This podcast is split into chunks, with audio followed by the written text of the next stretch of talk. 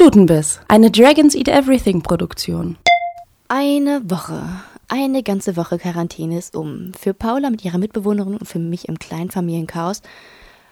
Und hey, uns gibt's noch. Wir haben es überstanden.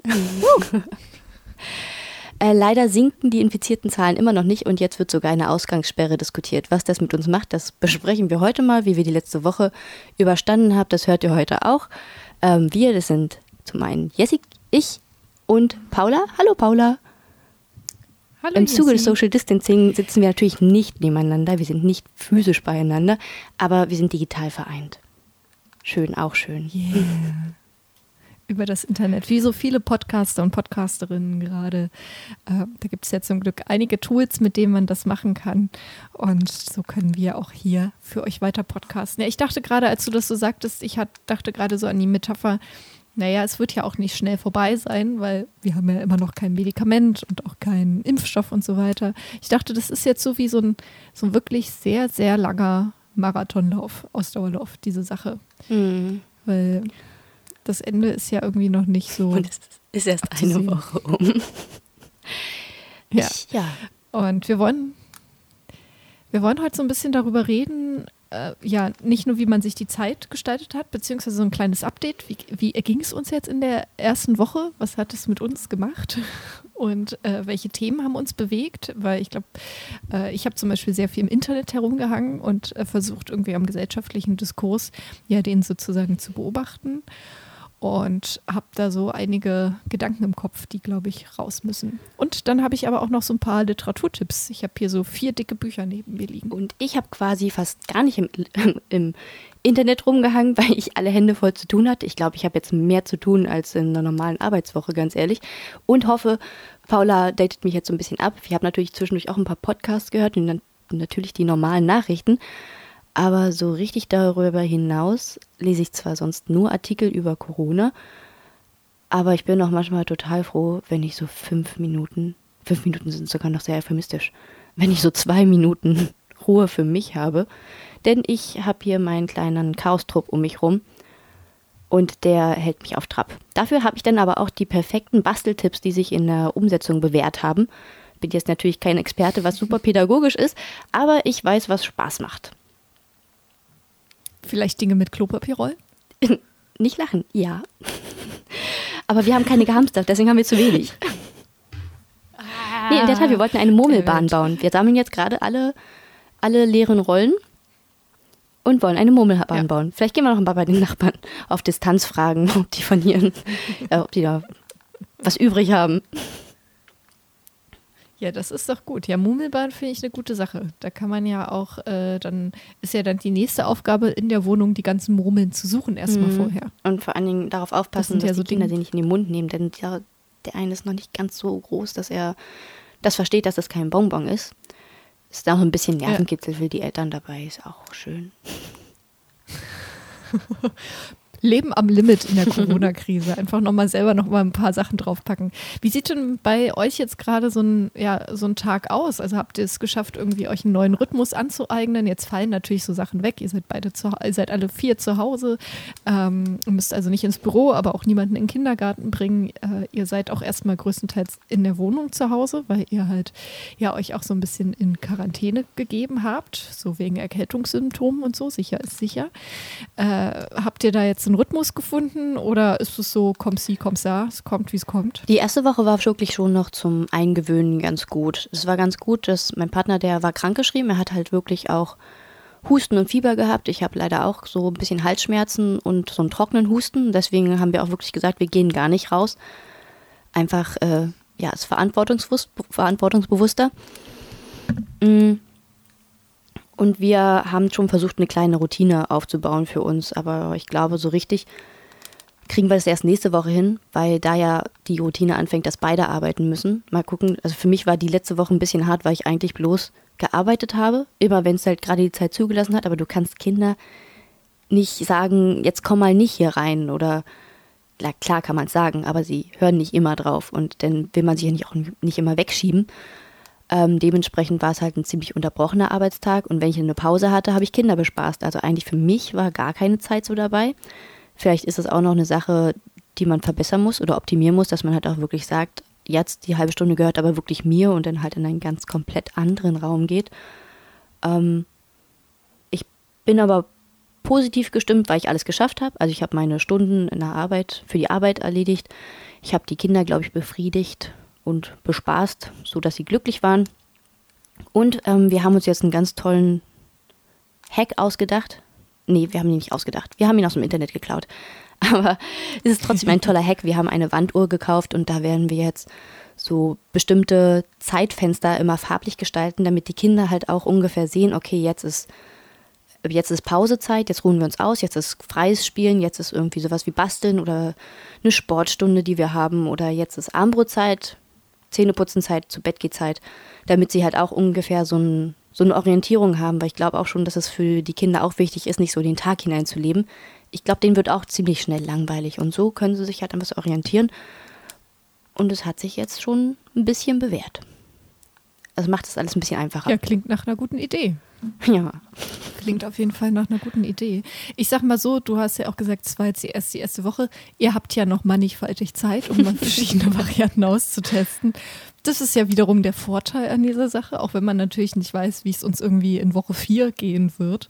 Ne? Im Sinne von auch, ähm, was es ja auch mit der Psyche macht, so weil du auch eben äh, gesagt hast, so, naja, du hast halt gearbeitet, klar, da war dein Kopf dann nicht die ganze Zeit bei Corona, aber wenn du Sachen konsumiert hast wie Medien, dann hast du Artikel zu dem Thema gelesen. Und das ist ja auch irgendwie, glaube ich, so ein Problem, dass uns das auch gerade, dass uns das ja auch belasten kann. Ne? ich glaube, da muss man auch jetzt aufpassen. Auf der einen Seite sind wir ja alle neugierig und Nachrichten und wollen natürlich wissen, wie es weitergeht, aber das habe ich auch wieder gemerkt. Man muss jetzt, glaube ich, auf sich aufpassen und nicht jeden Live-Blog verfolgen, so oder den Live-Blog alle Stunde irgendwie ähm, aktualisieren, sondern vielleicht wirklich sagen, okay, ich gucke halt morgens, mittags und abends rein in die Nachrichtenlage oder lese einen ausführlichen Artikel dazu oder gucke mir noch eine Sendung dazu an, weil das ja auch so eine totale psychische Belastung ist, was, weil es uns alle ja irgendwie betreffen kann oder betrifft. Also nicht nur im Sinne von, dass wir zu Hause sitzen, sondern ja auch so Sachen, dass man sich schon Gedanken darüber macht, wenn man irgendwie hört, 600 Todesfälle am Tag, an einem Tag in Italien und natürlich so die Sache, okay, wow, hoffentlich kriegt es die Oma nicht, hoffentlich kommen, äh, bleiben auch die Eltern gesund oder was ja auch manche Leute in letzter Zeit in meinem Umfeld gesagt haben, wow, mein Gedanke ist dann, werde ich meine Eltern noch mal wiedersehen. Mhm.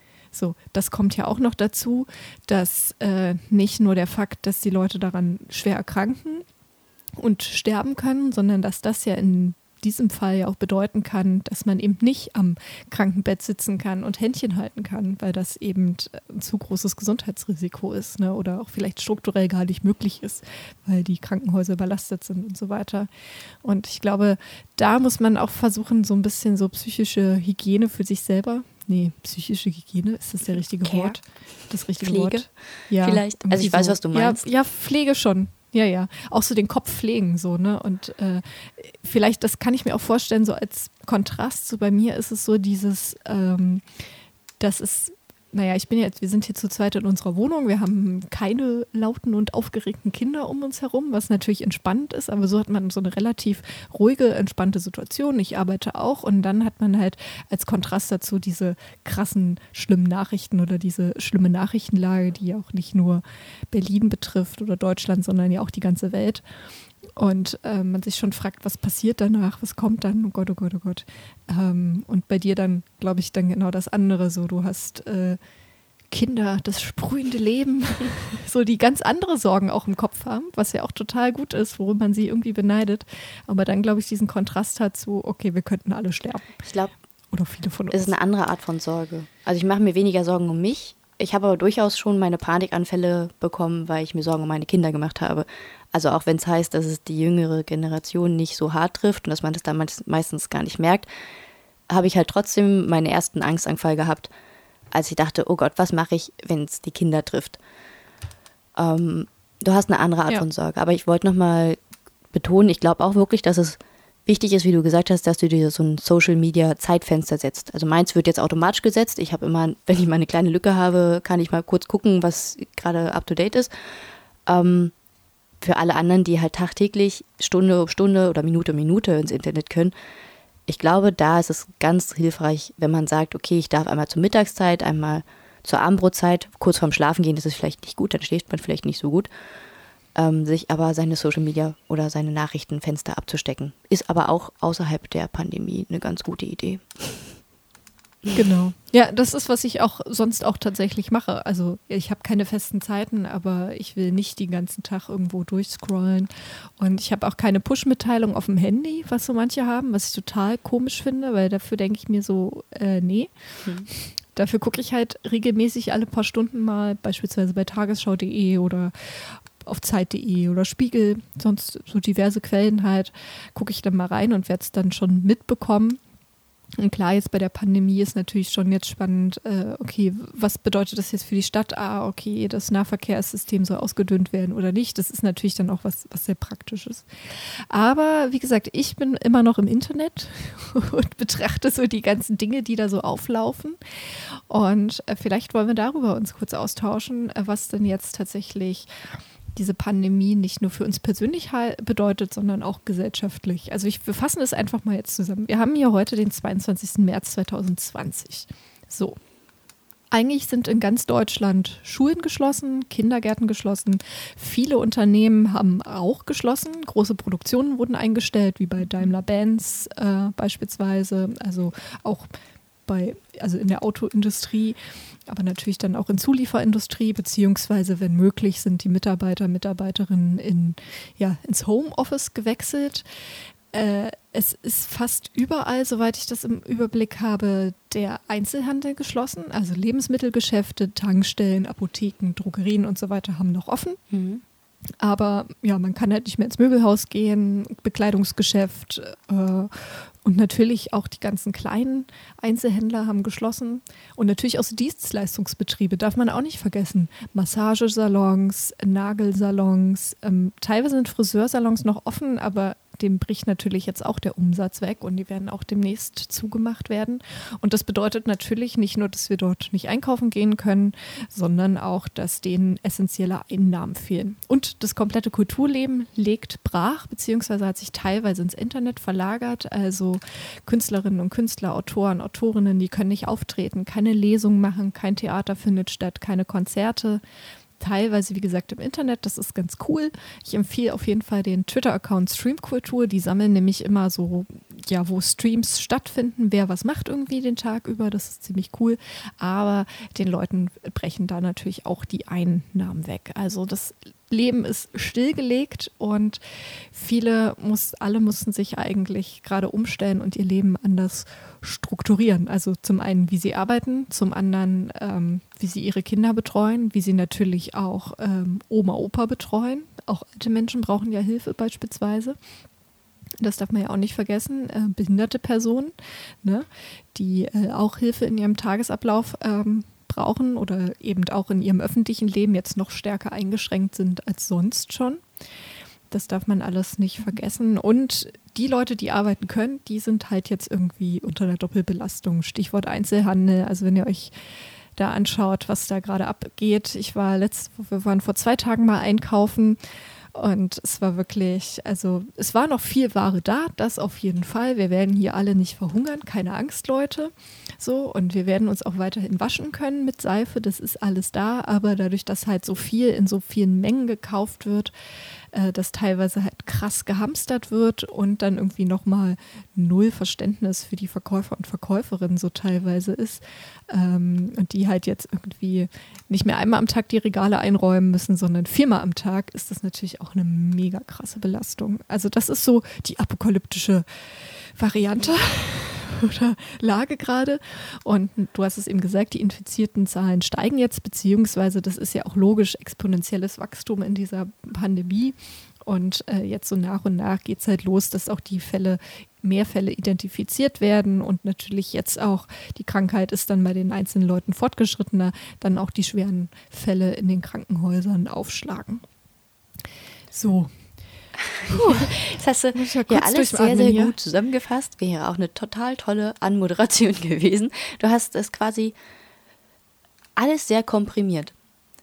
So vielen Sachen, ja. wo du gesagt hast, ich gesagt, ey, da habe ich einen Artikel zugelesen, da dazu auch. Zum Beispiel zu der Supermarkttante, ähm, die mal gesagt hat, so, es ist Wahnsinn, dass sie jetzt erwachsenen Menschen erklären muss, wie man teilt. Äh, und was es aus Menschen macht. Also so eine Krise zeigt ja auch immer deine alles Positive an der Gesellschaft, sowie, so, sowohl als auch alles Negative. Und jetzt musst du dich entscheiden, was für eine Art Mensch möchte ich sein. Ich habe auch in dem einen Supermarkt, wir waren in zweien, ähm, da hingen ganz viele A4-Zettel groß ausgedruckt. Bitte, äh, bitte nur Handel, Abgabe nur in handelsüblichen Mengen. Bitte nehmen Sie Rücksicht. Äh, bitte lassen Sie was für alle mhm. da. So und das hing echt so an vielen, vielen Regalen. Haben sie da den ganzen Laden zugeklebt und es war immer noch viel Ware halt da. Ne? Es war wie gesagt klar, es ist dann irgendwie so das Brot weg gewesen, okay, oder dass mal einzelne Produkte ausgekauft sind. Ähm, das ist ja auch mal okay finde ich auch prinzipiell nicht schlimm und ist ja auch ein bisschen, also was ich, ich finde bei dieser Hamster-Debatte, um vielleicht da kurz drüber zu reden, finde ich so ein zweischneidiges Schwert, da jetzt nur zu bashen und zu sagen, oh, die Leute sind alle so doof, wenn sie jetzt einkaufen gehen und so weiter. Naja, wenn man, also allein, wenn jetzt alle auf einmal einen Wocheneinkauf machen müssen für eine Familie oder für ihren Haushalt, weil es ist ja schon so, wir sollen, also ich bin eine Einkäuferin, ich mache schon, ja, alle zwei Wochen oder so, je nachdem, wie ich Lust habe. Ich mache auch gerne mal so einen Wocheneinkauf äh, am Wochenende oder am Mittwoch oder so und äh, kaufe dann aber auch nicht alles, was ich brauche für die nächsten sieben Tage. Meistens ist es so, dass ich eher so kleinere Einkäufe mache. So, ach ja, heute kaufe ich mal einen Beutel Essen sozusagen und das reicht für ein paar Tage und dann kaufe ich nochmal. Und jetzt ist es ja schon so, dadurch, dass wir ja nicht so viel uns in Geschäften treffen sollen, macht man natürlich jetzt wirklich mal, machen jetzt alle einen klassischen Wocheneinkauf. Plus, okay, wir legen mal noch ein bisschen was an Essen drauf, weil wir essen jetzt alle nicht mehr auswärts. So, ähm, wir, wir kochen jetzt wirklich alle zu Hause. Die Kinder müssen zum Beispiel, wenn man Kinder hat, die muss man ja auch kulinarisch jetzt mal ein bisschen auch was bieten, die bei Laune Ach, halten. Vielleicht irgendwie. ja, aber Nein, weißt du, was ich meine? So ein bisschen Abwechslung. so, Entschuldigung. Äh, oder halt, ne, dass man vielleicht dann doch irgendwie nochmal äh, eine Bonbontüte mal extra noch mitnimmt, um mal die Laune mal zu heben, weil es eben eine Ausnahmesituation ist. So, das kommt ja auch alles dazu. Also klar, dass jetzt mehr Traffic ist, dass man halt jetzt nicht irgendwie 30 Dosen Dosenravioli einkaufen sollte. Das ist halt dann das andere. Aber das hat mich auch so ein bisschen genervt, diese Schwarz-Weiß-Debatten, die sich gerade so wieder im Internet. Ich, ich glaube aber auch, dass viele da auch schon differenzieren wenn wir einkaufen gehen, ist der Wagen auch immer bis Oberkante voll. Aber wir sind auch ein Vier-Personen-Haushalt und ich habe jedes Mal Schiss, dass ich an der Kasse irgendwie so aussehe, als wenn ich doll hamstern würde. Und ich würde am liebsten immer laut dazu sagen, äh, Wocheneinkauf, Wocheneinkauf, das ist unser Wocheneinkauf. Alles nächste Woche leider schon alle. Ich gehe auch nicht so gerne einkaufen, aber muss natürlich.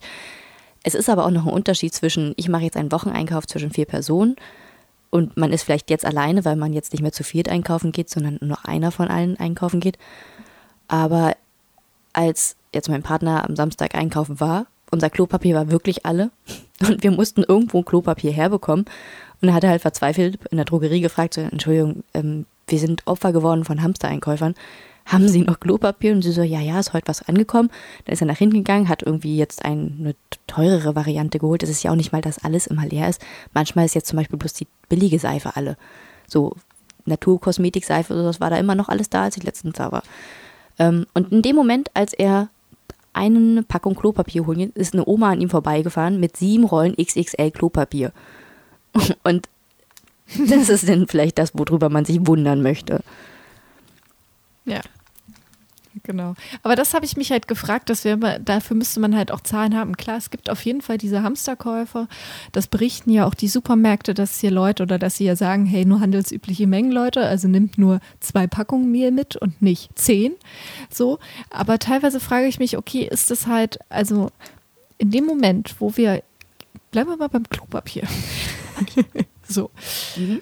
Als Beispiel, als Artikel. So, dass wenn jetzt alle sich dachten, ah Mensch, vielleicht sind wir dann demnächst ein paar Wochen zu Hause oder mehr zu Hause. Gut, dann packen, kaufen wir mal zusätzlich zu unserer normalen Packung Klopapier einfach mal noch eine Sicherheitspackung Klopapier. Und wenn das alle, keine Ahnung, wie alle Haushalte in Deutschland machen, alle in einer Woche zusätzlich eine Klopapierpackung mehr kaufen, in dem Moment ist es ja schon automatisch alle, ohne dass es Hamsterkäufe gibt. Ich glaube eher, dass es sich so eine Dynamik entwickelt hat. Dass irgendwie einer ein bisschen mehr Klopapier gekauft hat oder einmal war es alle und alle denken sich, oh Gott, das ist jetzt irgendwas, was total rar ist. Ich muss sofort auch ganz viel davon haben. Das hätte, glaube ich, ein x-beliebiger anderer Artikel auch sein können. Vor allem Klopapier. Also, ich weiß ja nicht, was alle damit machen, aber bei uns reicht so eine Packung schon ziemlich lange und wir haben zwei kleine Stöpsel, die gerne damit mal rumspielen. Also, ist der Verbrauch bei uns, dachte ich, eigentlich schon ziemlich hoch und es reicht lange. Ich glaube einfach, das ist auf einmal ein wertvolles Gut geworden und Leute denken sich, ja, das ja. muss ich jetzt auch haben. Es hätte auch genauso, genauso gut irgendwas anderes sein können. Aber ist jetzt halt Klopapier geworden. Ist schön, dass wir in so einer allgemeinen internationalen Vergleichssache, was, was Nationalitäten horten, jetzt mit Klopapier dastehen. In Marokko war es, glaube ich, Tee und Zucker und Mehl, was ich noch recht sinnvoll finde. In Amerika ja. waren es natürlich Waffen. Wo ich auch denke, wie will dir das gegen ein Virus helfen? Aber okay, wenn die Zombie-Apokalypse kommt, bist du gesichert. Und ich glaube, in Amsterdam war es Haschisch. Genau, und in Großbritannien waren es Kekse und Tee auch, ne, für den äh, 5 Uhr Tee. Und äh, in Frankreich ja irgendwie Wein und Kondome. Stimmt. so. Und das war schon, es war schon spannend. So, ne, das ist ja irgendwie, sagt natürlich auch was auf uns aus. Aber lass uns kurz äh, zurückkommen. Wir sind ja hier ein queerfeministischer Podcast tatsächlich über das Thema, was heißt denn das jetzt aus dieser Sicht gerade, diese Pandemie äh, für unsere Gesellschaft? Und äh, da werden jetzt auch schon verschiedene Aspekte diskutiert. Wir haben es eben schon erzählt, so ihr seid eben jetzt beispielsweise als Familie zusammen zu Hause in einer neuen Situation, müsst euch irgendwie eure Care-Arbeit anders äh, ja organisieren teilweise oder gucken, äh, funktioniert das halt jetzt so, wie wir es vorher immer machen ähm, oder müsst auf einmal gleichzeitig Mutter, Vater und Bürokollege sein, mhm. so und nebenbei noch den Haushalt schmeißen und irgendwie und ein eigener Mensch sein.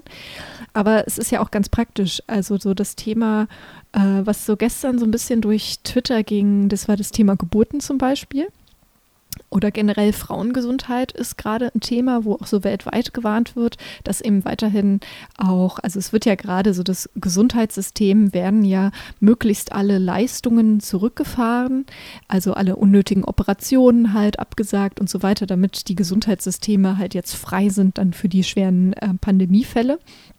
Aber da gehört natürlich auch rein, naja, trotzdem sollte es Frauen möglich sein, ähm, ja, zur Schwangerschaftsuntersuchung zu gehen äh, oder halt beispielsweise äh, bei einer ungewollten Schwangerschaft der Möglichkeit eines Schwangerschaftsabbruchs bestehen, der ja auch äh, unter normalen Umständen schon kompliziert ist, je nach Land. Und auch in Deutschland ist es ja nicht so einfach, einen Arzt, eine Ärztin zu finden, die das durchführt.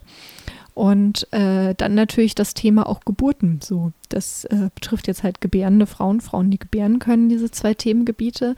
Wo ich glaube, in Potsdam war es jetzt so, dass dort äh, gesagt wurde, dadurch, dass jetzt die Kliniken äh, ja, es dürfen halt, also es ist generell ja ein Besuchsverbot in den meisten Kliniken oder ein sehr eingeschränktes Besuchsverbot. Und dann war es so, ähm, dass ja die äh, Frauen, die, also wenn die Geburt anfängt, sie kommen ins Krankenhaus, dass es dann keine Begleitperson mehr zulässig ist, die mitkommt ins Krankenhaus, in den Kreissaal zur Geburt. Sprich, die gebärende Person ist auf sich alleine gestellt. Und äh, das ist so, so eine krasse, also ich finde es unglaublich. Ich kann es mir echt auch nicht gut vorstellen. so. Ich kann auch nicht den Sinn darin so richtig entdecken, weil allein bei so einer Geburt ist ja, eine Hebamme ist ja schon allein für drei ich glaube, für, für drei Gebärende gleichzeitig immer zuständig. Also die springt ja immer von Kreissaal zu Kreissaal und ich glaube, drei ist meistens so ein Mindestmaß. Ich glaube, die sind meistens sogar noch überforderter und kümmern sich um weit mehr als drei Personen gleichzeitig eigentlich. Und da ja. ist diese zweite Person nicht nur seelische Stütze, die ist auch dafür da, um zu gucken, dass der Mensch nicht abklappt. Oder dass, also dass der Kreislauf nicht zusammenbricht. Ja. Dass, ähm, also aus Erfahrung, ähm, ich wäre nicht mehr an den Notdrücker gekommen und die Geburt war schon quasi im vollen Gange. Und da hatte ich Glück, dass die Schwester in dem Moment gerade reinkam und hinterher auch gesagt hat, irgendwie so, ja, was, was meinen Sie denn, wann Sie mich geholt hätten? Ich so, sorry, ich stand hier so an diesem Gebärhocker und kam halt nicht zur Klingel darüber. Und da war Ja. ich sehr froh, dass noch eine weitere Person im Raum war, die mir helfen konnte, die halt sagen konnte, okay, ich drücke halt wenigstens den Knopf, wenn ich schon nicht viel mehr machen kann, aber seelische Stütze ist total wichtig. Und einfach jemand anders, der anwesend ist. Die Hebammen können das nicht einfach alles alleine stemmen. Das, das geht nicht, von dem wird sowieso schon so viel zu viel verlangt. Und jetzt auch noch ohne Begleitperson, das, ist, das, ist, das, ist, das ist nicht gut. Das ist gar nicht gut. Ja, also ne, dadurch, dass schon die normale äh, Situation bei Geburten in Deutschland wirklich sehr prekär ist, äh, ist das ja, also die Ausgangslage ist schon mal nicht optimal, aber wir müssen das Ding ja auch noch weiterdrehen. Nicht nur im Sinne von, wenn die Geburt dich gerade so in Anspruch nimmt, es vielleicht sogar zu Komplikationen kommt, dass du eben nicht rechtzeitig selber um Hilfe äh, bitten rufen kannst. Es geht ja auch dazu zum Beispiel für Frauen, äh, gebärende Personen, die nicht Deutsch sprechen können, also die Übersetzung brauchen beispielsweise für ähm, gebärende Personen, die vielleicht psychisch äh, auch nicht so stabil sind, so, Mhm. ne? die auch nochmal vielleicht eine zusätzliche Betreuung brauchen, die vielleicht auch Angst haben gerade vor dieser Situation, vor Krankenhaus und so weiter.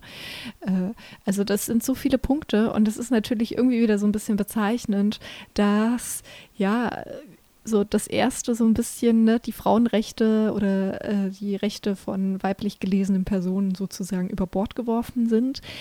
Ähm, ich habe gestern dann auch gelesen, es hatte dann die eine getwittert, dass das so in Bayern auch so war eine Zeit lang, dass irgendwie in Kliniken, in teilweise in einzelnen Kliniken das äh, untersagt wurde, dass äh, dann aber so eine Art Geburtstourismus nochmal stark einsetzte. Also dann die Leute, wenn sie Möglichkeit hatten, in eine Klinik gefahren sind, wo eben eine Begleitperson, zum Beispiel ist es ja auch nicht unerheblich, äh, dass auch die Person, die das Kind, ähm, ja, die Vater oder Mutter, noch das zweite oder dritte Elternteil zu dem Kind wird, sein wird, dass die ja auch bei dem Erlebnis dabei ist, Geburt. so. Also das nur als Vorrecht ne, der gebärenden Person ist halt auch, muss man ja auch bedenken, so. Ähm, Dazu gehört ja auch im Sinne, ja, also alles solche Dinge. Und jedenfalls setzte dann so eine Art kleiner Geburtentourismus ein und daraufhin wurden dann diese Beschränkungen in den anderen Krankenhäusern wieder sein gelassen, weil dann die anderen Krankenhäuser komplett überlastet waren. So. Und äh, ja. Aber ich habe eine gute Nachricht zum Thema Schwangerschaft. Her damit. Wenigstens das. Und zwar in Neuseeland, die ja eine weibliche Premierministerin hat, die ja sogar, man höre, horche auf, schwanger war im Amt und sogar ein Kind gebären, geboren hat, äh, während sie Ministerpräsidentin war und dann, glaube ich, so zwei, drei Monate Elternzeit auch genommen hat. Also Leute, es ist möglich, Karriere und Kind zu vereinen. Und da wurde jetzt in Neuseeland ein neues Gesetz verabschiedet, und zwar, dass Schwangerschaftsabbrüche jetzt möglich sind. Also sie waren vorher schon möglich, waren aber auch strafbar und sie waren unter so ganz bestimmten Bedingungen möglich. Also im Sinne von, dass die Frau zum Arzt sagen musste oder zur Ärztin sagen musste, dass sie für ihre psychische, seelische Gesundheit das nicht irgendwie äh, tragen könnte, die das Kind austragen kann. Aber dafür brauchst du natürlich einen Arzt oder eine Ärztin, die äh, dir auch zuhören, beziehungsweise die das Spiel mitspielen wollen. Das ist ja auch immer so eine Sache. Und es wurde quasi nicht mehr aktiv rechtlich verfolgt, ähm, Schwangerschaftsabbrüche, aber es war, stand halt immer noch im, im Gesetz. So ähnlich wie es bei uns ist, ist ja auch äh, Schwangerschaftsabbruch auch immer noch eine Straftat in Deutschland. Genau, unter bestimmten Auch Bedingungen. theoretisch also man muss sich halt Genau. So. zu einer Beratungsstelle begeben und einen Arzt finden, der das macht, dann ist es ähm, nicht mehr Gesetz, ist es, dann ist es kein Gesetzesbruch mehr und nicht strafrechtlich verfolgbar, aber man muss halt sich vorher beraten lassen. Das kommt noch dazu. Es gibt dann, äh, dem nennen dann Leute auch Beratungszwang, Aktivisten, Aktivistinnen, weil du das eben nicht frei entscheiden kannst, beziehungsweise du nochmal diesen Zwischenschritt einbauen musst. Und es ist ja auch nur innerhalb der ersten drei Monate möglich. So. Und äh, ja, in Neuseeland ist es auch so, ich glaube auch die ersten drei oder vier Monate, ähm, dass es in dem Zeitraum nur möglich ist und danach dann halt nur mit wirklich sehr, sehr schweren, wenn halt sehr schwere Folgen für Mutter oder Kind drohen äh, bei einer äh, ausgetragenen Schwangerschaft. Ich glaube, so ist der Fachbegriff. Ähm, Genau, aber das ist so das Positive der Woche, dass da sich ein bisschen was bewegt hat und man auch dort gesehen hat, dass da äh, Jangsine, ah, ich kann immer ihren Namen nicht aussprechen, Frau Arden, sagen wir es so, Premierministerin Arden, ähm, wir sagen ja auch immer Präsident Trump, dann können wir auch äh, Premierministerin Arden sagen. äh, ja, dass da eine Feministin äh, die Politik mitgestaltet und noch so ein kleiner merkwürdiger Funfact am Rande von den Abgeordneten, die, ähm, also die männlichen Ab von den männlichen Abgeordneten im Parlament haben 51 Prozent gegen das Gesetz gestimmt. Und es ist trotzdem. Und das. Ach so, ach so. Naja, es gab ja nicht nur männliche, also genau, es gibt ja nicht nur männliche, also dann, wenn man sozusagen diese Milchmädchen-Hochrechnung macht, wenn das Parlament nur aus männlichen Abgeordneten bestünde, dann wäre das Gesetz quasi nicht durchgekommen. Und das ist so ein Beispiel für es gibt natürlich noch weibliche Abgeordnete in äh, Neuseeland. Das ist so ein Beispiel für Representation Matters. Darum ist es eben wichtig, dass wir auch in den Parlamenten oder natürlich auch in anderen Strukturen, ja, dass dort eben nicht nur weiße Menschen, Männer, männlich gelesene Personen sitzen, sondern natürlich auch Frauen, Mütter, Väter natürlich auch, äh, Leute mit verschiedenen Hautfarben, Leute mit verschiedenen religiösen Hintergründen, damit man eben äh, ja auch die Rechte wahrnehmen kann. Also das war so eine Gute Nachricht hier. Puh. So. Schön damit abzurunden. Ja, gut. Äh, haben wir noch was, was wir diskutieren müssen zur politischen, gesellschaftlichen Ich glaube politisch nicht, aber ich glaube, ich würde gerne, falls wir jetzt so gegen so langsam zum Ende kommen, ähm, für Eltern, die jetzt gerade in der Krise, in der Familienkrise stecken, kurz sagen, was bei mir sich bewährt hat. Dann kommen wir vielleicht von so was schwerem Politischen zu was ähm, leichtem, ähm, abschließenden und so, so was yes. ganz, ganz lockeres, leichtes mal nach so schweren politischen und äh, sozialen Nachrichten. Hm. Ich bin natürlich total dankbar, dass du mir das. Ich habe das mit der Premierministerin nicht mitbekommen. Also oder mit dem Gesetz allgemein. Finde ich aber super. Also finde ich, find ich klasse, ist der richtige Schritt in die richtige Richtung. Und ich komme mir total dämlich vor mit meinen Basteltipps. Aber ich habe jetzt äh, Nö, wieso? Also. live, ähm, könnt ihr vielleicht miterleben, ich höre vor der Tür schon die ganze Zeit Mama, Mama. Und wie mein Partner sagt, nee, nee, geht jetzt nicht. Deswegen werde ich langsam meine Basteltipps einfach mal loswerden oder meine Erfahrungswerte damit. Und ähm, ich habe natürlich auch, also, du hast ja noch Buchtipps. Spuck sie aus. Und ich habe noch Tipps, was ich für nächste ja. Woche gucken werde. Was ich glaube, was für alle interessant okay. sein könnte. Also Gut. bewährt. Da machen wir jetzt immer so, genau, dann fang du doch erstmal mit einem Basteltipp an. Bewährt hat sich definitiv, ich mache so eine kleine Gruppierung. Ähm, eine Superhöhle bauen. Ich glaube, darauf sind alle Eltern schon gekommen. Und einen Bewegungsparcours bauen. Ähm, das sind die Sachen, mit denen man sie lange beschäftigen konnte. Ich habe nämlich auch herausgefunden, dass es Ideen gibt, mit denen man Kinder beschäftigen kann, wo man sich denkt, ach, damit machen wir jetzt zwei bis drei Stunden gut. Sowas wie Laternen basteln, was dann innerhalb von fünf Minuten fertig war. Ja, hier fertig gemalt. Ah, hm, was machen wir jetzt? Und ich dachte mir, ja, ich habe eigentlich für die nächste Stunde geplant, dass wir diese Laterne zu Ende basteln. Dann gab es ein großes Geschrei und auf Boden Werf und Dramen und sonst was und wir haben sie nicht zu Ende gebastelt, aber das ist eine andere Erfahrung. Ähm, ja, aber Superhöhle bauen, Bewegungsparcours basteln mit kleinen, ähm, mehreren Kissen. So, vielleicht hast du es früher auch gespielt, so der Boden ist Lava. Also das haben wir halt im, im, Sportunterricht hatten wir immer so Feuerwassersturm. Ja, nee, aber der Boden ist Lava ist halt noch für kleinere. Dann springen die halt von Kissen zu Kissen oder du machst so ja. kleine Kreuze mit Tapes auf dem Fußboden und sagst, du musst jetzt von hier nach da springen oder du musst unter den Tisch durchkrabbeln oder du darfst ausnahmsweise mal über den, über den Kindertisch rüberlaufen oder so. Hast du so einen kleinen Bewegungsparcours gemacht. Ähm, ganz gut machen das auch ähm, zum Beispiel Alba, Alba Sports, die, ähm, der Verein hinter der Basketballmannschaft, die machen jetzt jeden morgen um 9 Uhr für Kita-Kinder eine digitale Sportstunde und für, um 11 für Oberstufenschüler und um 10 für Grundschüler. Das haben wir auch gemacht, das war auch ganz schön. Ein kleiner Bewegungstipp erstmal. Und jetzt du? Okay. Achso, jetzt, jetzt komme ich ja. mit einem Buchtipp. Äh, oder also ich habe mir jetzt einfach mal aus meinem Regal so einen Stapel Bücher genommen, die ich noch lesen will. Und ich habe festgestellt, sind alle also größtenteils Biografien zum Beispiel, habe ich neulich in irgendeiner Büchertauschkiste rausge äh, rausgeholt. Ähm, mein Indien von Alexandra David Neal. Das ist ähm, ja eine Asienforscherin gewesen. Sie ist 19, 1800, 1800, ich möchte das mal kurz nochmal betonen, 1891 mit 23 Jahren, mit 23 nach Indien aufgebrochen aus, ich glaube, Großbritannien und hat dann fast ihr ganzes Leben ähm, ja, auf diesem Subkontinent gebracht oder fast das halbe Leben. 100 Jahre ist die Frau geworden, also auch total krass. Und ähm, ja, damals war das natürlich noch eine Zeit, wo man noch nicht so viel gereist ist, beziehungsweise wenn dann Kolonialreisen äh, stattfanden, also dann eher die negative Seite des äh, Internationalismus, wo äh, das ja dann auch leider in Ausbeutung und Krieg endete. Und ich habe so, so ein paar Seiten angerissen und es ist sehr interessant. Es ist natürlich eine weiße Frau aus der, naja, aus der Mittelschicht.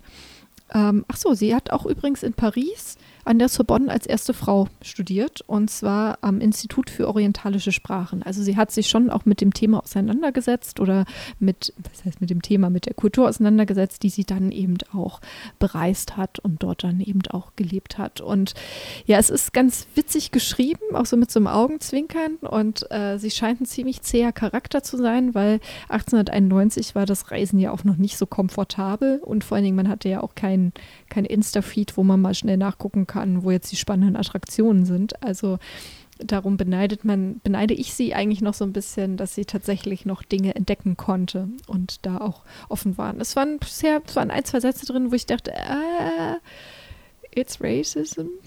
Ähm, aber das ist ja dann irgendwie auch der Zeit geschuldet, sage ich mal, eben als weiße Frau aus Mitteleuropa, kommt nach Indien. Auf der anderen Seite bemüht sie sich schon tatsächlich ihre eigene Perspektive ähm, aufzubrechen und eben diese Leute, ja, dieses Land zu erfahren, die Kultur zu erfahren und auch nicht sofort zu urteilen oder wenn sie dann urteilt, das auch tatsächlich wieder zu revidieren. So, und das ist halt interessant, weil es auch ein Zeitzeugnis ist. Also, das lese ich jetzt. Alexandra David Neal, mein Indien. Jetzt, Nächster was ich muss ganz kurz noch mein, einen, einen Buchtipp dazwischen auch noch sehen. Ich habe jetzt gerade Periode ist politisch ausgelesen und es ist wirklich mal ein ziemlich, ziemlich schlaues Buch. Da würde ich sogar gern vielleicht nochmal separat was zu machen, äh, was deutlich zeigt, dass Menstruation nicht einfach nur einmal Bluten im Monat ist, sondern dass da noch ein riesen Rattenschwarz dranhängt an Kapitalismus, Zwang, an äh, Gesellschaftszwang. Und ich habe nach dem Buch richtig Lust gehabt, ganz vielen Menschen ganz viel über meinen Zyklus zu erzählen. vielleicht auch eine lustige, eine lustige Eigenschaft, die dieses Buch auslöst. Aber ich habe halt wirklich gedacht, auch nee, das, das können wir nicht so hinnehmen, aber dafür vielleicht später nochmal mehr. Ähm, ist auch neu erschienen von Franka Frei. Genau. Ist das Buch. Und ich glaube Februar. auch letzten Monat erst erschienen. Wir waren ja auch bei der Buchpremiere. Das kommt mir jetzt schon vor wie vor drei Monaten. Ja, ich habe die oh schon Gott. so ewig nicht mehr gesehen. Ja, beziehungsweise es war die letzte, naja, eine, das war das Wochenende vom, um den 7. März herum. Ähm, stimmt, es war dann in diesem Monat. Aber es war so das letzte öffentliche Wochenende, sage ich mal. Wochenende, was ich in der Öffentlichkeit verbracht habe. Und das kommt mir jetzt schon, wie gesagt, drei Monate weiter weg. Ja. Mal gespannt, was wir so in vier Wochen sagen. Ob wir dann denken, dass wir schon ein Jahr nicht mehr draußen ja. waren oder so. Nee, aber ähm, zum okay, na, Gefühl ein Jahr drin bleiben, man kann super viel basteln. Wir haben eine Uhr gebastelt zum Uhrenlernen. Ich habe auch von anderen Eltern gelernt, äh, ge gehört, dass es jetzt ganz praktisch ist, Kindern Schleifen beizubringen, weil man jetzt hat man Geduld und Zeit. Wir haben, wie gesagt, eine Laterne gebastelt oder mehrere Laternen sogar. Ähm, wir haben natürlich sehr viel gebacken. Auch eine interessante Erfahrung. Früher habe ich mir fürs Backen enorm viel Zeit gelassen, habe so einen halben Tag vielleicht damit eingeplant. Und den letzten Kuchen, den habe ich um 8.45 Uhr morgens aus dem, aus dem Ofen geholt. Und da dachte ich mir, krass, so früh habe ich noch nie einen Kuchen gebacken wenn ich nicht musste. Also, Mich?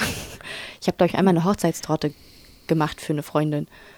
Ähm, und da habe ich auch noch recht viel morgens gemacht, weil sollte ja alles frisch sein und halten. Aber ich dachte so, 8.45 Uhr, Dienstag früh und ich habe einen Kuchen fertig. Aber die Kinder haben sich gefreut und ich glaube, das war sehr lecker. Ja. Das, das sind so zwei Dinge, die du ansprichst. Auf der einen Seite halt sich das, das Leben halt auch schön machen die Situation ist halt jetzt so, ne? Und die Kinder können halt jetzt beispielsweise ihre Freunde nicht treffen oder halt nicht einfach toben oder nicht in den Kindergarten, was ja für die auch total wichtig ist. So, ne? Und dann, dass man eben mal Sachen, glaube ich, macht, so wie, dann gibt es halt mal Kuchen zum Frühstück und dann das andere, was du gesagt hast, man hat jetzt vielleicht auch die Zeit, wirklich mal, also ich weiß, dass es bei uns immer so ein Thema war, dass meine Mutter immer nicht so Lust hatte, dass, wenn, dass wir so mitbacken, auch so Plätzchen backen an Weihnachten. Das war immer so, okay, wir durften halt einmal mitbacken. die anderen Male nicht, weil sie das genervt hat. Mhm. So, und dann dauert das halt ewig und so weiter. Und ich bin auch so, ne, ich mache das hier zack, zack in der Küche und trödel für mich hin. Aber naja, jetzt hat man halt die Zeit und kann sich unter Umständen im besten Fall halt diese halbe Stunde länger oder Stunde länger mal nehmen und irgendwie auch die Kinder mal machen lassen. So, und sie sind dann irgendwie beschäftigt und äh, man hat leckere Kekse am Ende. Man kann übrigens auch Kekse im Frühling Eben. backen. Geht auch. Eben. Ich habe das auch eher so ich sehe das auch eher so wie Goethe, so zwei Seelen wohnen ach in meiner Brust. Falls ich manchmal zu negativ klinge, klar, es sind Momente da, da denkt man sich, oh mein Gott, wie, wie geht das weiter? Aber ich glaube, das ist normal und es ist für jeden auch so, für jeden Elternteil. Das heißt nicht, dass man die Kinder nicht liebt oder dass man das jetzt irgendwie sich anders wünschen würde. Das ist einfach eine ganz normale Überlastungserscheinung, wenn du zwei Jobs die ganze Zeit quasi parallel machst. Das ist ja, und es ist natürlich auch eine extrem schöne Zeit. Ich finde, es ist ein enormes Geschenk, dass ich jetzt so viel Zeit mit den Kindern verbringen darf. Sie sind sonst irgendwie den halben Tag im Kindergarten und ich sehe sie nicht und ich sehe jetzt so viele Entwicklungsschritte mit, dass es eigentlich schon teilweise traurig ist, dass sie so lange in die Kita müssen, weil ich jetzt merke, wie der Kleine anfängt zu brabbeln wie viel der auf einmal erzählt. Und sonst kriege ich immer nur so dieses Ja-Nein mit oder irgendwas und wie er jetzt anfängt, von der Couch zu springen. Sicherlich ist vielleicht nicht das, wo sich Elternherzen am, am meisten freuen. Juhu, er springt von ganz oben irgendwo runter. Aber ich sehe es halt, wie er jetzt anfängt, seinen Körper besser kennenzulernen oder besser steuern zu können, seine ganzen motorischen Fähigkeiten. Und das kann ich halt den ganzen Tag miterleben. Und kann ihnen Dinge beibringen. Sonst war es, dass sie aus der Kita kam und auf einmal habe ich gesehen, wie sie einen Reißverschluss zumacht. Und ich dachte mir, hey, das ist ja toll, dass du es jetzt kannst und dachte mir, cool. Und ich, blöde Karriere-Tussi, habe nicht mitbekommen, wie mein Kind dann halt, okay, das ist jetzt nur der Reißverschluss, aber ich habe es halt nicht mitbekommen. Ist, was kriege ich denn noch nicht mit? Und jetzt diese ganze Zeit über kann ich halt mitkriegen, was sie machen und wie sie sich entwickeln und kann darauf auch aktiv Einfluss nehmen. Sonst ist es ja, dass eine andere Person überwiegend aktiv Einfluss nimmt. Es ist eigentlich auch krass, dass man Kinder dann einfach so in irgendwelche andere Obhut gibt und manchmal gar nicht genau weiß, was haben die denn für Werte. Was, also klar, man will sich immer den kind Kindergarten aussuchen und, und geht aber in der Praxis nicht. In der Praxis kannst du froh sein, wenn du überhaupt einen Platz kriegst. Ähm, das führt jetzt aber, das ist ein Diskurs, da wollte ich gar nicht hin. Naja, aber das ist ja genau das, was du sagst. Also was wir auch gesprochen haben, auch im Vorfeld, oder was man jetzt an diesen gesellschaftlichen, wo wir das eben angesprochen haben mit den Geburten. Ne? Unter normalen Umständen ist das äh, Geburtssystem in Deutschland schon überlastet. Ne? Viele Hebammen führen ihren Beruf tatsächlich nicht mehr aus, sondern arbeiten in anderen Berufen, weil sie diesen Beruf nicht mehr machen konnten, weil die Versicherungssumme zu teuer war, weil die finanzielle Belastung, wie gesagt, einfach zu hoch war, auch sicherlich dann die psychische Belastung, wenn du auf einmal so für so viele Frauen gebärende Personen zeitgleich zuständig bist, beispielsweise. Das finde ich ja auch Wahnsinn. Ähm, und jetzt unter solchen Umständen merkt man halt nochmal viel deutlicher, wo oder wird, glaube ich, nochmal viel stärker sichtbarer, wo eh schon die Probleme liegen. So.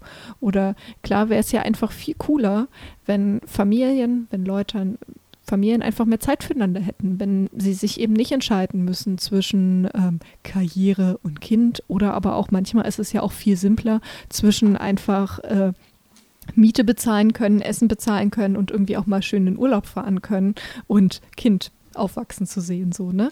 Also, das merkt man, glaube ich, jetzt äh, einfach deutlich, wo da die Probleme liegen oder jetzt wird einem das dann, glaube ich, ich glaube, man verschiebt das ja auch immer so leicht weg so, weil man ist so im Alltag gefangen und jetzt, klar, in dem Moment, wo du auf einmal mit deinen zwei Kindern zu Hause sitzt, denkst du so, okay, krass, das verpasse ich den ganzen Tag. Auf der einen Seite super nervig, auf der anderen Seite mega cool. Mhm. so. Und äh, das ist ja schon so eine Sache, ne? Und äh, ich glaube, so viel können wir verraten. Wir sind äh, beide, ähm, müssen wir uns jetzt nicht so viele Sorgen machen, unbedingt ökonomische Sorgen machen, aber wir haben leider auch nicht die Millionenerbschaft im Rücken hm.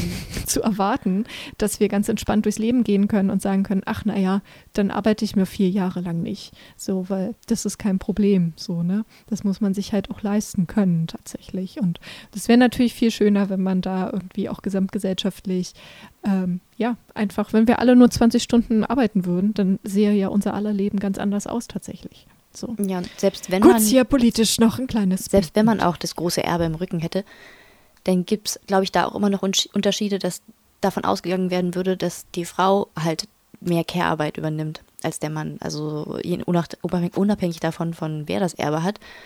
Ähm, ich glaube, das, das ist auch nochmal so ein gesellschaftlicher Diskurs, da, da müssten wir vielleicht auch nochmal eine extra Sendung drüber machen, weil so fortschrittlich, wie man manchmal denkt, dass man ist, ist man gar nicht. Und auch wenn man einen coolen Arbeitgeber hat, ist es trotzdem noch so, dass es viel, viel zu viele Arbeitgeber gibt, die sagen, ähm, ich stelle keine Frauen ein, weil die werden ge- irgendwann gebären oder die sind ja ständig krank, weil, wenn ihre Kinder krank sind.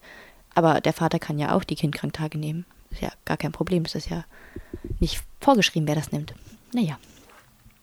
Yes. Und jetzt habe ich noch eine theoretische Untermauerung, zwar nicht ganz zum Thema Familie, aber zum Thema Feminismus. Und zwar ähm, das Buch Yalla Feminismus von Rehan Sahin, aka Dr. Bitch Ray.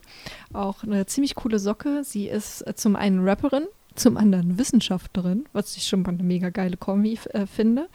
Wie gesagt, unter dem Pseudonym Dr. Bitch Ray ist sie, hat sie in den letzten Jahren, ich glaube 15 Jahren ungefähr, auf sich aufmerksam gemacht, indem sie eben Feminismus in so einer ganz äh, lauten und mega geilen Form auf die Bühne gebracht hat. Und ähm, sie ist aber auch ganz normal an der Uni angestellt und sie hat jetzt ein Buch eben geschrieben zum Thema Feminismus. Ich habe es schon auch zwei Wochen hier rumliegen und freue mich irgendwie nächste Woche, glaube ich, mal anzufangen.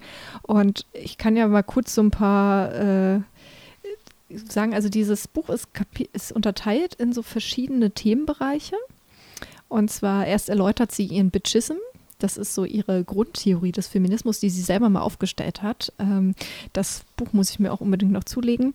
Dann geht es in einem Kapitel, äh, das zweite Kapitel trägt den ähm, Titel Hip-Hop, du Hurensohn, aber damit meine ich nicht deine Mutter. Das ist schon ein bester Titel ist überhaupt. Äh, dann geht es um die deutsche Kopftuchsaga, a, li- a little bit of Kopftuchsplaining. Das ist ja auch im Feminismus selbst ein kontroverses Thema. Und zum Abschluss gibt es dann noch Fakademiker, der Cis-Schwanz aus Elfenbein. Äh, das äh, finde ich richtig cool, dass sie das verarbeitet hat, weil das war auch schon, was ich manchmal in anderen Interviews mit ihr rausgelesen habe oder was sie gesagt hat, so hey, sie ist halt, war so in ihrer Hip-Hop-Welt, sie hat sich so durchgeboxt und so weiter und dann ist sie, ähm, hat sie weiterhin ihre wissenschaftliche Laufbahn verfolgt und dann hat sie festgestellt, okay, wir sind hier in der Wissenschaft, in den Sozialwissenschaften, Politikwissenschaften, wir analysieren gesellschaftliche Missstände, aber wir sind genauso blöd. Oder machen halt genau die gleichen Dinge wie halt äh, solche Sachen wie, dass eben Frauen an einem bestimmten Punkt äh, ja auf zum Beispiel nicht eingestellt werden, weil sie, äh, ja, sie könnten ja jetzt Kinder kriegen oder haben ja jetzt Kinder. Solche Dinge. Und da habe ich richtig Bock, dieses Buch jetzt zu lesen und ich werde in nächster Zeit davon berichten. Ich bin gespannt. Von Puh. mir kommen jetzt einfach nur noch abschließend ein paar Beschäftigungstipps beziehungsweise ähm, Gucktipps, weniger zum Lesen, vielleicht einfach so zum Abschalten auch mal. Die Zentrale Landesbibliothek hat unter ihrem Punkt digital mehrere Angebote, die man nutzen kann, wenn man einen Bibliotheksausweis hat.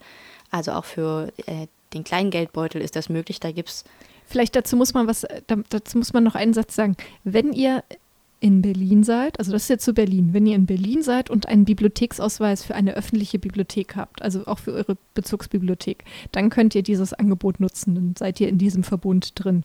Und äh, wenn ihr in anderen Städten seid, checkt gerne aus, ob eure Bibliothek auch digitale Angebote habt. In Berlin ist das einfach VOE doppelb.de und da kommt ihr dann auf diese ganzen Mediatheken, die jetzt Jessie Genau, oder halt auch zlb.de slash digital. Da kommt man zum Ja. Music Stream, der heißt Freegal. Oder zu Hörbücher und auf Deutsch, äh, das ist dann die Online. Oder auch Hörbücher für Kinder, das sind dann Tiger Books. Da gibt es aber auch noch ein anderes Angebot, das ist, glaube ich, Polilino. Ich, dazu kann ich aber nicht sagen, Tiger Books habe ich jetzt schon mal ausprobiert, das ist ganz hübsch. Ja, für Kinder, die was lernen müssen, ist der Sofa- Sofa-Tutor natürlich auch ganz gut. Da kommen jetzt aber auch enorm viele Angebote von anderen Anbietern dazu. Deswegen wollte ich jetzt, will ich jetzt gar keine Werbung machen. Ich werde es auch nicht nochmal nennen. Und wie geil ist das denn? Die Maus kommt täglich. Die Sendung mit der Maus kommt täglich. Vielleicht freue ich mich darüber Also mehr nicht als die nur Kinder. im aber naja. Äh, genau, nicht nur im äh, Livestream oder halt im linearen Fernsehen, sondern das heißt natürlich, dass in der Mediathek auch jeden Tag eine neue Folge kommt. So, weil ihr jetzt vielleicht denkt, hey, ich kann doch jeden Tag die Sendung mit der Maus anmachen.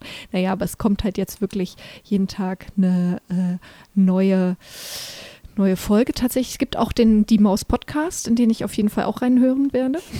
so, weil da habe ich Bock drauf. Und in diesem Maus Podcast, da wird es, oder ich weiß gar nicht, in also irgendwo in diesem Maus-Universum gibt es dann auch äh, sozusagen auch Corona-Updates von Ralf Kaspers, der dann eben auch kindgerecht erklärt, okay, was heißt denn das jetzt? Warum können wir denn nicht Oma besuchen gehen? Warum können wir jetzt in den Kindergarten nicht? Und so weiter.